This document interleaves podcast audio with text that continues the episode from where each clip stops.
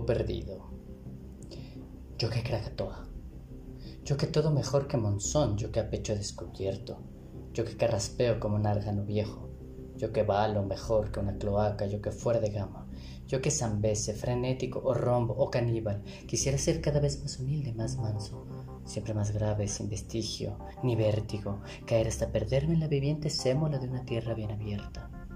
Fuera, una neblina, en lugar de atmósfera no sería nada sucia. Cada gota de agua conteniendo un sol cuyo nombre idéntico para todas las cosas sería el encuentro más total.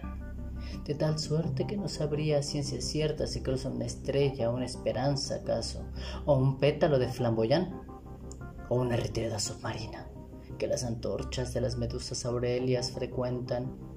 Imagino que entonces la vida me empañaría por completo Mejor la sentiría palpándome o mordiéndome.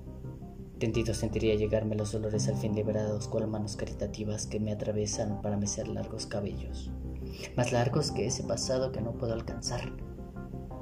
Cosas apartados, haced sitio a mi reposo que alce en oleaje mi cresta terrible de raíces fondeadoras, buscando donde asirse o cosas yo sondeo y sondeo, yo, el cargador, soy porta raíces, yo peso, fuerzo y arcaneo y ombligueo. Ay, quien hacia los arpones me lleva, estoy muy débil, silbo, sí, silbo, cosas muy antiguas de serpientes de cosas cavernosas.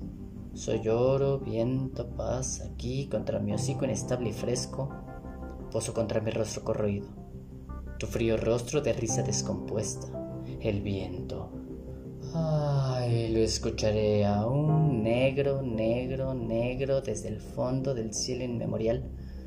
Un poco menos fuerte que hoy en día, pero demasiado fuerte sin embargo, y ese loco aullido de perros y caballos que envía nuestra persecución siempre cimarrona. Mas a mi vez en el aire me alzaré en un grito tan violento que voy a salpicar el cielo entero por mis ramas destrozadas y por el chorro insolente de mi barril herido y solemne. Ordenaré a las islas existir.